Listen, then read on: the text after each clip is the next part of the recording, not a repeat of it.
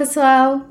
Dando continuidade à cobertura do acerto, eu compartilho com vocês informações relevantes discutidas no simpósio apresentado pelo Dr. José Eduardo de Aguilar e pela nutricionista Pedrita Morato sobre duas diretrizes importantes do projeto Acerto: a abreviação de jejum e a realimentação ultra precoce.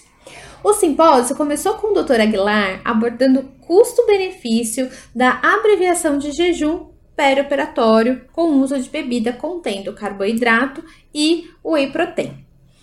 É, ele destacou que os cuidados perioperatórios devem aproveitar duas janelas é, de oportunidade ali no processo: o período pré-operatório e o período pós-operatório.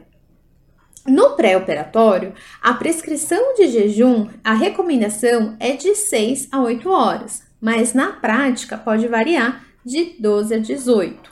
O, o Dr. Aguilar citou inclusive o estudo Big Fast, realizado no Brasil, e que identificou que os pacientes chegam a ficar 19 horas em jejum pré-operatório. Já no pós-operatório, o problema é ainda maior e o jejum pode durar dois, três ou até mais dias, o que, claro, compromete o estado nutricional e a recuperação do paciente. Diante disso, o protocolo acerto, dentro da sua evolução, na fase 1, focou em promover a abreviação para duas a três horas de jejum, com oferta de líquidos clarificados no pré-operatório e realimentação precoce no pós-operatório. Atualmente, já na fase 2, o protocolo propõe a adição de uma fonte proteica, como o whey protein, na bebida clarificada é, e que também deve ser oferecida como estratégia de realimentação ultra precoce.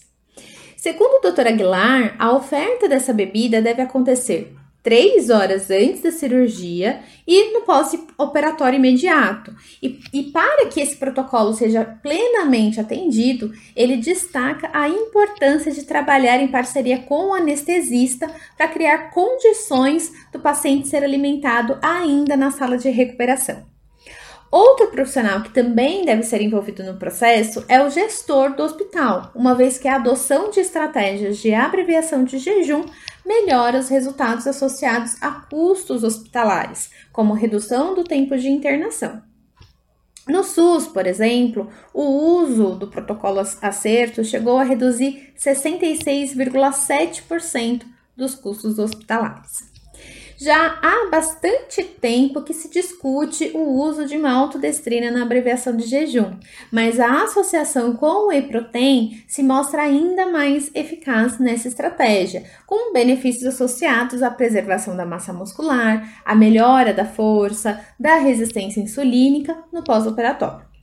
Além disso, vários estudos foram apresentados confirmando que a oferta é, de líquidos clarificados contendo whey protein reduz complicações, tempo de internação, mortalidade e custos hospitalares. Na continuidade da sessão, é, a nutricionista Pedrita apresentou a experiência dela com a oferta de uma bebida contendo maltodestrina e whey protein em pacientes de alta complexidade atendidos em um hospital filantrópico do interior de São Paulo. Ela apresentou dois protocolos adotados por esse hospital. É, no primeiro, em, é, realizado em 2017, utilizou-se como estratégia de abreviação de jejum pré-operatório em pacientes de fratura de fêmur. Nesse protocolo, os pacientes passavam por avaliação nutricional nas primeiras 24 horas, recebiam prescrição de suplementação hiperproteica é, e abreviação de jejum, contém, é, sendo que 8 horas antes da cirurgia eles recebiam alimentos sólidos, 6 horas antes dieta leve e três horas antes eles recebiam essa bebida à base de maltodestrina e de whey protein. No pós-operatório, eles recebiam a alimentação nas primeiras 24 horas pós-cirurgia. Esse protocolo teve como, como re resultado é, a redução do tempo de internação de 7 para 48 horas, manutenção do estado nutricional do paciente, maior saciedade e controle da ansiedade no período perioperatório e melhor sensibilidade à insulina.